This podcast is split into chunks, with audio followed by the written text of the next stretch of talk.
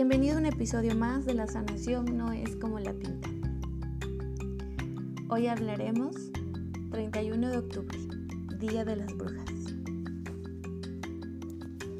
Hola comunidad, me da mucho gusto volverte a saludar en un episodio más y sobre todo hoy en un día muy especial para mí, 31 de octubre. ¿En algún momento te has preguntado por qué el Día de las Brujas? ¿Y por qué cada vez tiene más simbología? Bueno, para muchos practicantes de las artes mágicas, de las celebraciones de la tierra, este día para nosotros es bastante importante, porque se junta con una celebración grande que es Samhain, la cual simboliza el fin del ciclo, la rueda, en donde el dios Sol muere y la energía femenina comienza a reinar. Con ello trae claro nuestra celebración de fin de ciclo, en donde se termina justo este año para que para darle vida a otro en donde el dios sol va a renacer. Y por eso se vuelve la fiesta de las brujas, porque estamos dando término a una etapa y bienvenida y prepararnos para la bienvenida a otra. Entonces, por eso es el Día de las Brujas, en donde nosotros al cerrar un ciclo podemos dar gracias por todo lo que hemos recibido en este año. Y no solo gracias de lo bueno, porque a veces así nos enfocamos. Como mujeres mágicas o personas mágicas, podemos dar gracia de todo lo que fue y de lo que no fue, de lo que llegó y de lo que no llegó, de lo que aprendimos y que no queremos volver a repetir.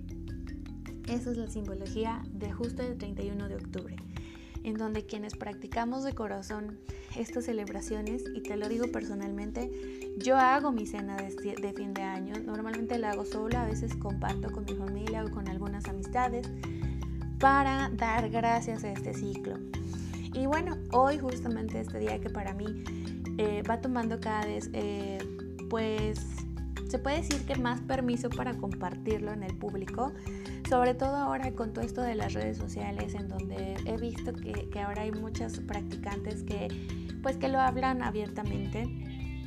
Me pareció sumamente importante, ya que incluso en mi página, Tonan Sin Soluciones Alternativas, compartí eh, unas líneas en donde, claro, la magia y el ser brujas no es solo ser una mujer mala que busca hechizar a los hombres o romper matrimonios, sino también es un día en donde todas las mujeres sabias que conectamos con los dones de nuestras ancestras y con la magia de la naturaleza, en quienes buscamos hacer de todo un ritual, a todas estas mujeres que buscamos conectar con la magia de la naturaleza y de la vida y ponemos al servicio nuestros dones heredados por nuestras abuelas y aprendidos, es la simbología de este día.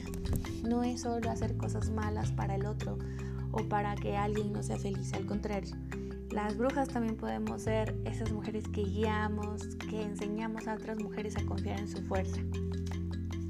Y bueno, déjame decirte que desde que yo llegué a este camino, que ya hace más o menos unos 15 años, eh,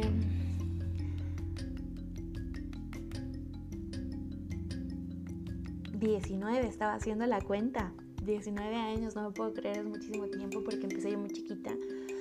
Cuando yo desafiaba las creencias culturales y patriarcales que recibía en mi casa, yo me preguntaba si había más, si había otra forma de adorar a Dios, que solo a través de estos estatutos y condicionamientos tan duros. Es entonces como yo empiezo mi caminar y mi adorar intuitivamente a la naturaleza, a la magia de los animales, a la magia de los ancestros.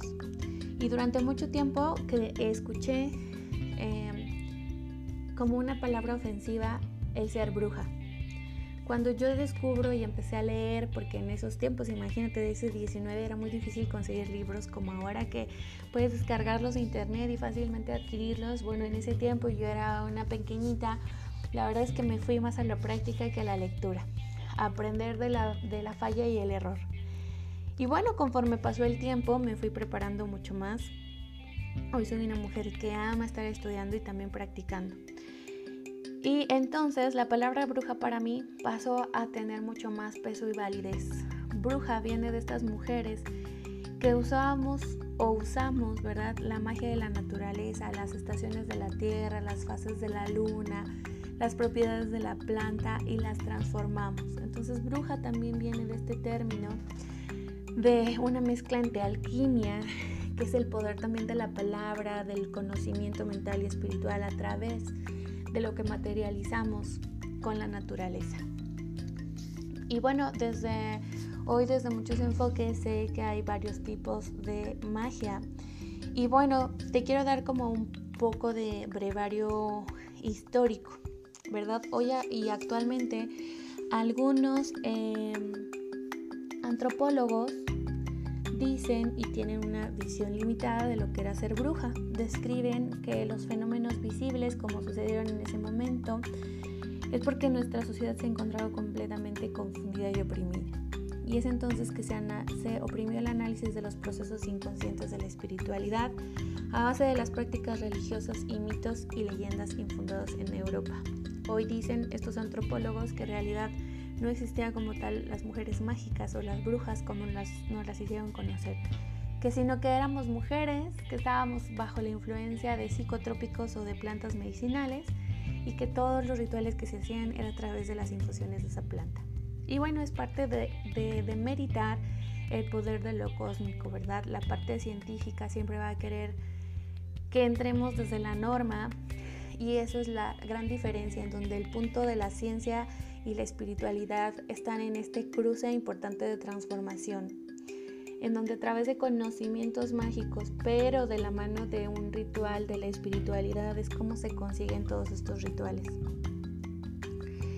Eh, bueno, en Europa principalmente existía una palabra denominada pagano, que viene de, las siglas pagani de latín, que era personas que vivían en el campo. Bueno, eh, este término de pagano se ocupaba para las personas que vivían alrededor de la ciudad quienes no quisieron adquirir la nueva religión judeocristiana o el cristianismo que era impuesta por los hombres. Los paganos querían quedarse con las creencias de los ciclos de la tierra y de las deidades que veían en la naturaleza. Por ejemplo, si se iban a cazar y veían a un animal, por ejemplo, un venado con astas grandes, pues se le daba como el simbolismo de, ah, pues así es el dios de la casa como ese gran animal que nos representa la fuerza y cómo protege a su manada. ¿verdad? La diosa de la fertilidad a través de la madre, cómo nos da los frutos, la tierra y las semillas. Así es como se identificaban las deidades. Cuando no se adapta a la creencia cristiana, es como entonces, de acuerdo a la idea cristiana de un dios y un diablo, pues claro, el diablo era como esos dioses astados que los paganos habían encontrado cuando en realidad representaban a las deidades de la tierra, porque no se cree como pagano, como wicca o como brujo, como tal en un diablo.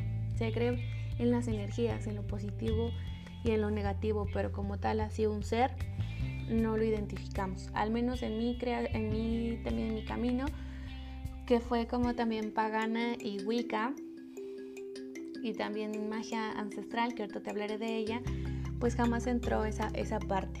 Eh, bueno, Muchos de nosotros pues nos podemos proclamar paganos cuando no encontramos quizá, ¿verdad?, como una ubicación de nuestra religión que, sea, nos, que nos adapte o nos identifique. Se utiliza mucho este término eh, ahora y actualmente como espiritualidad, solo soy espiritual.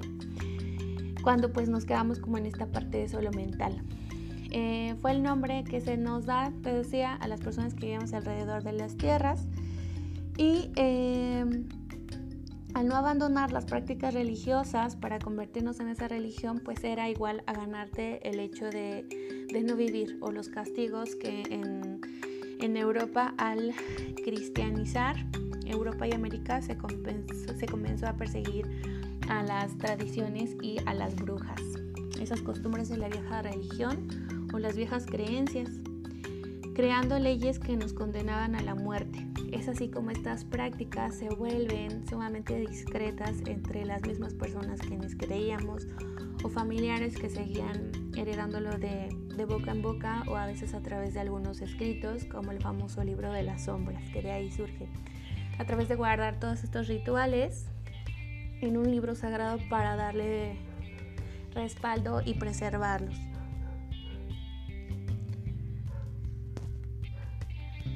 Bueno, y en México, por ejemplo, para el Camino Rojo, los, los ancestros, pues toda esta información se va heredando de boca en boca y a través de bastante tiempo de preparación para que fueras digno de obtener esta información. Se estima que alrededor de 500.000 personas fueron culpables de brujería y murieron quemadas en Europa entre el siglo XV y XVIII. Sus sus crímenes eran un pacto directo con el diablo, viajes por el aire montados en escobas, reuniones ilegales, orgías, aclaración de copulación con el diablo, así como otras muchas acusaciones. De la misma forma sucedió en México cuando fue la conquista espiritual, cuando se prohibía corregir los temazcales, llevar a cabo las ceremonias con esta medicina ancestral del copal y que justo en estas fechas, entre el 27 al 3 de noviembre, que honramos a los muertos, pues esta, esta hermosa medicina de copal la usamos en nuestras ofrendas porque abre, abre portales, eleva el rezo, nos permite nuestras peticiones, nuestras palabras a nuestros abuelos, a nuestros familiares trascendidos para que ellos puedan seguirse comunicando con nosotros. El velo de los mundos es más delgado, pero esta medicina nos permite, nos permite elevar eso, nos permite elevar también la esencia de la ofrenda del altar que estamos, eh, pues sí, ofrendando. Eh, el objetivo de las de las organizaciones de la cacería de las brujas o de los inquisidores era recuperar la supremacía del patriarcado, porque como te dije antes, el cristianismo fue creado específicamente por hombres para quitarle el poder a las brujas, a las mujeres, a las sabias ancestrales, desterrar de Europa toda la creencia proveniente de una línea materna que pudiese mantener o fomentar las tradiciones y costumbres de las mujeres, como el amor y la reverencia a la madre tierra, la importancia de las cosechas, los ciclos de la tierra, la magia de arbolaria, la sanación, el poder y la conexión con la luna, con los reinos, con las hadas, con los animales. Todo, te decía, quedó enterrado y escondido debido al temor hacia los hombres que pudieran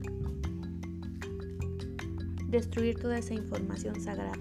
Se dice que dentro de salvar toda esta información, muchos de las antiguas sacerdotisas druidas conservaron por eso los cuentos de hadas y los cuentos infantiles, en donde toda esta información no estaría expuesta ante cualquiera, sino que se preservaría para los más inocentes, que es cuando nos formamos, en donde no hay un juicio como tal, sino que podemos nosotros desarrollar esa conexión y a la fecha lo podemos ver con los niños.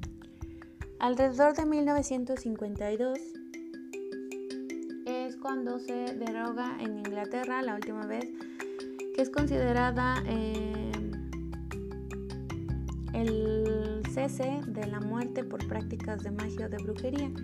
Y es entonces como magos como Gerald Garner publican libros en donde nos dan a conocer el legado de los antiguos celtas, de los druidas y de la magia. En México fue más o menos a partir de 1810, a través de la independencia. Y eh, eso en donde podemos ya ahora practicar nuestras creencias, aunque aunque eh, al estar en un país o países en donde predominan las religiones patriarcales, estas prácticas místicas todavía pueden ser un tanto em, pues enjuiciadas, señaladas y eh, visto como algo malo. Eh, bueno, aquí es importante también reconocer que hay diferentes tipos de magias ancestrales. Por ejemplo, de las que yo practico en México es esa magia ancestral. Eh, y es en donde todo sucede a través de la herencia cultural, en donde eh, se hace énfasis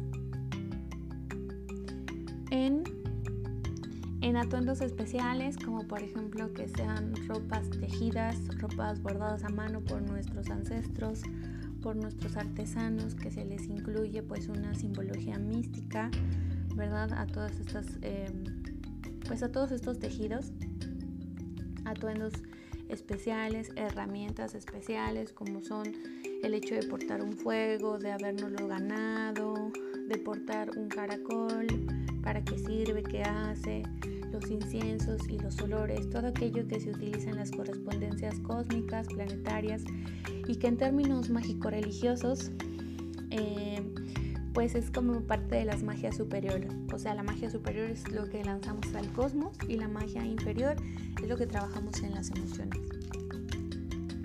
También existe otro tipo de magia que me gusta practicar un, un tanto, que es la magia hermética, que va hacia el otro extremo. Y esta apunta principalmente a renunciar todos los accesorios materiales principalmente enfocarte en, resultados mediante el desarrollo mental, emocional y espiritual. La magia natural. La magia natural se practica en lo posible en el aire libre, como lo dice, a lo natural.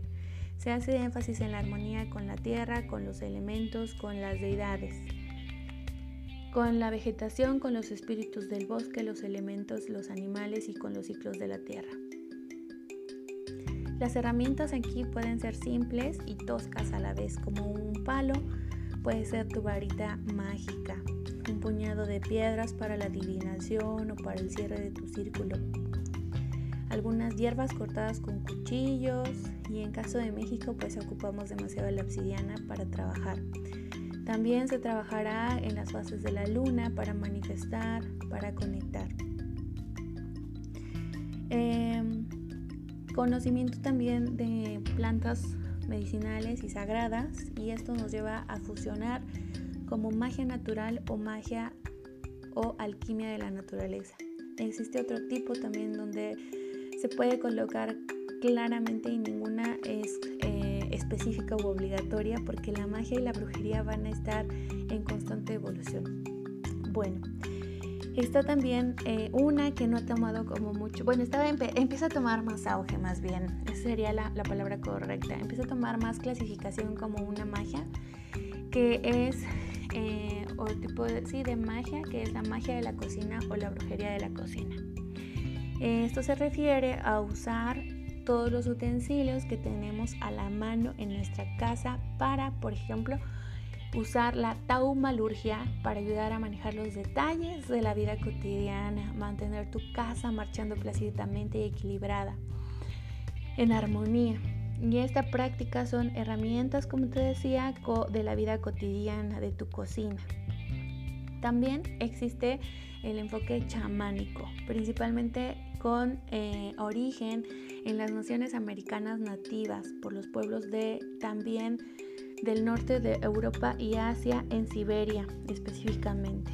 El chamanismo ha sido descubierto por mucha gente y a todas las personas que practican la magia se les denomina chamanes. Sin, sin embargo, no significa que todos seamos chamanes.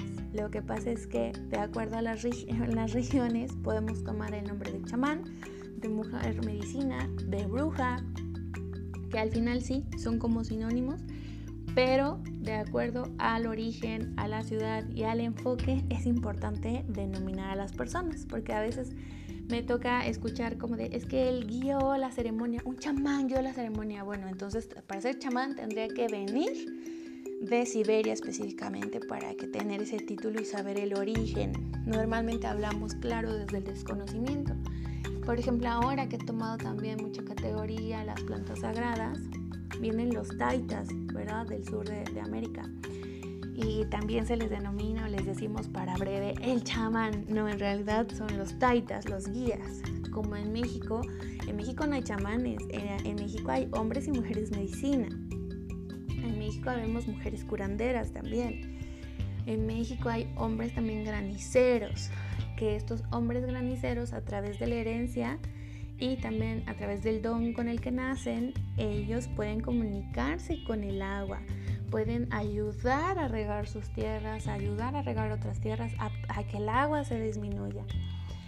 Entonces es importante nombrarlos de acuerdo al origen, de acuerdo a su cultura, porque si no lo que estamos haciendo es una mezcla y muchos, yo soy de ellas, que se ofenden. Para mí es una falta de respeto, porque hablamos desde la eh, ignorancia. Entonces es importante siempre, si yo veo un ritual, a ver desde qué enfoque lo hace, por qué, cómo lo hace, y eso nos ayuda a aprender más. Si bien es cierto también, la magia no tiene color, la magia tiene intención. Sin embargo, eh, magos anteriores, de épocas anteriores, sí les ponían un nombre. Sí se, sí se categorizan en un color a través también de la intención, como la magia blanca, la magia negra, la magia roja que era del amor o de la sexualidad. Existe también la magia sexual.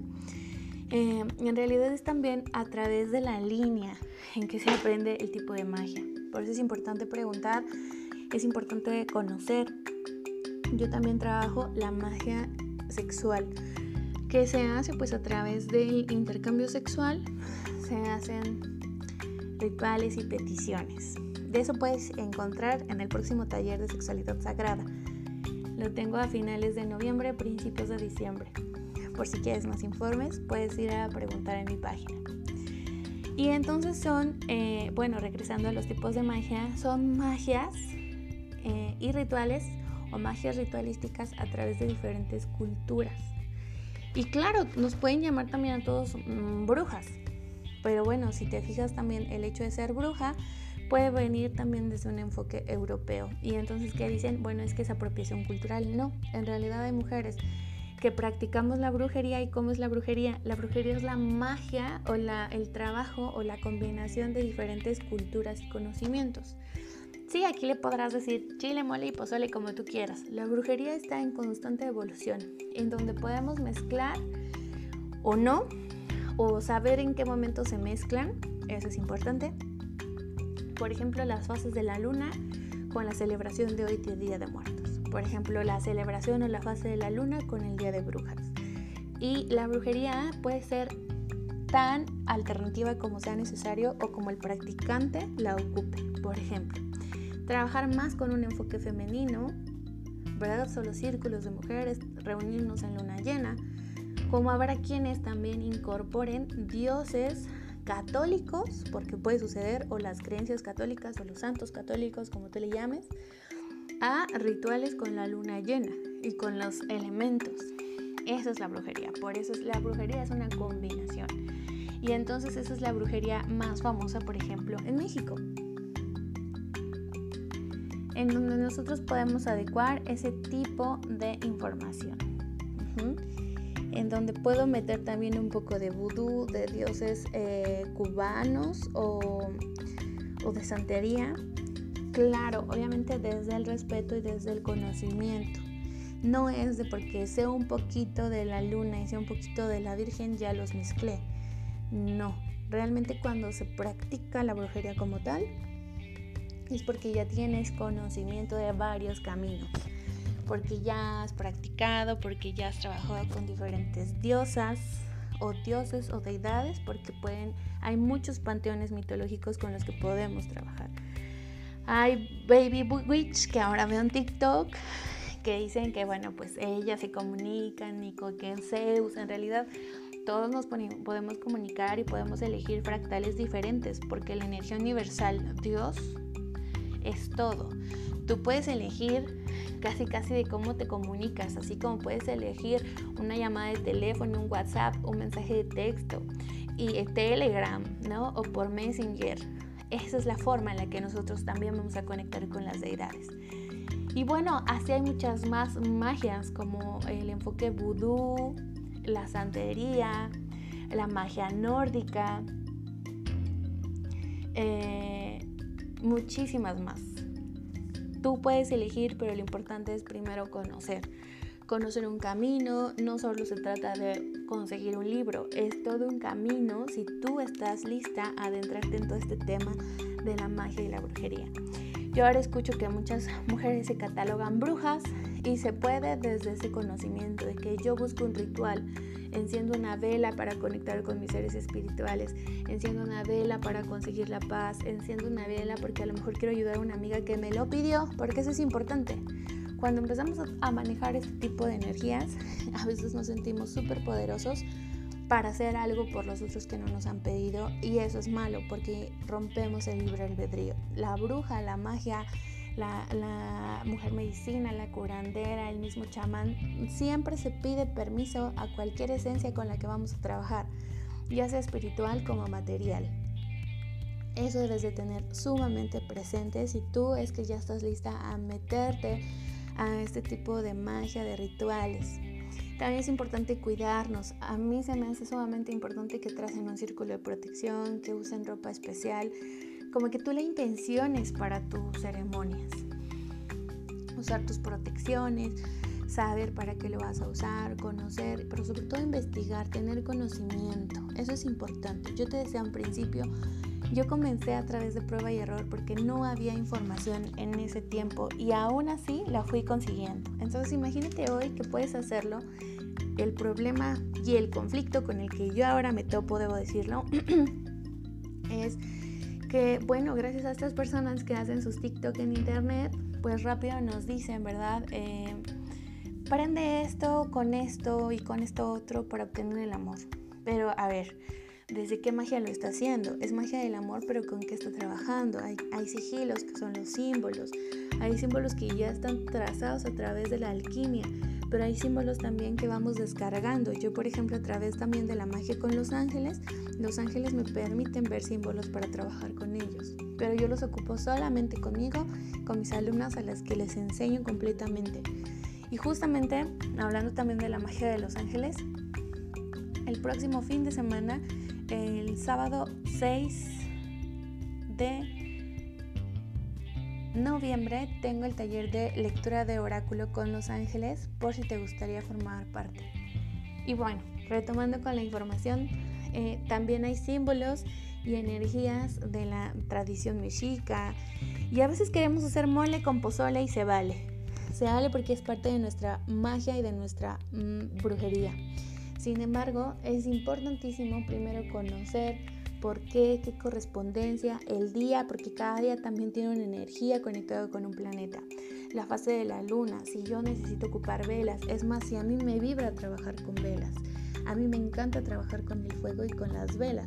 Hay personas que no tienen esa conexión con las velas, que prefieren mejor el tarot y ponerlo y ayudan a desbloquear con la posición de ciertas cartas. A través a lo mejor de un incienso, a través de oraciones, a través del trabajo con el agua. Todos tenemos esas habilidades diferentes con los elementos. Así que bueno, si tú quieres conocer también más de las habilidades extrasensoriales e, e empezar a, indagar en este camino de la magia, pues puedes escribirme para eh, orientarte o me puedes sugerir algún tema para seguir abarcándolo en siguientes episodios. Mientras tanto, pues eso quería compartirte, todo esto que te acabo de mencionar sobre el Día de las Brujas. Para nosotros es importantísimo este cierre de ciclo. Si tú quieres iniciar quieres hacer algo simbólico para el día, además de tener tu altar, puedes encender una vela para dar gracias, reflexionar qué te ha dejado este año, qué pérdidas hemos tenido, qué pérdidas tuviste, qué aprendiste y qué no querías o no te gustaría repetir, en dónde vas a poner tu conciencia, tu intención para empezar a transformarlo, porque es eso sí, una magia, una mágica persona, una bruja o un brujo siempre va a ser lo que corresponde para transformar su emoción. Y no solo solo, sino también cuando sabemos que no contamos con la posibilidad o con la objetividad de trascender algún bloqueo, buscamos ayuda. Esos son los realmente buenos brujos. Así que bueno, te puedo dejar como punto de reflexión meditar sobre todas las muertes que has vivido en este ciclo. Te decía lo que llegó y lo que no llegó, lo que se dio y lo que no se dio.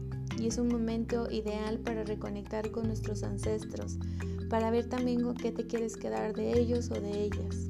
El final y el principio son uno con la rueda del año, al igual que la muerte y el renacimiento. Y como brujas, también morimos. Morimos cuando hacemos proceso de sanación. Cuando salimos o vamos a iniciar un temazcal, también se nos dice es un excelente día para morir.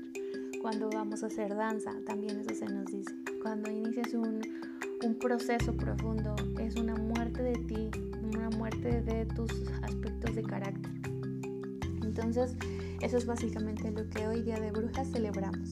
Te mando un abrazo si tú estás iniciando en este camino, que lo hagas con conciencia y nos estaremos escuchando la próxima semana en otro episodio más. Te mando un beso y un abrazo en donde quiera que te encuentres. Soy Adriana Carlos y nos vemos la próxima ocasión.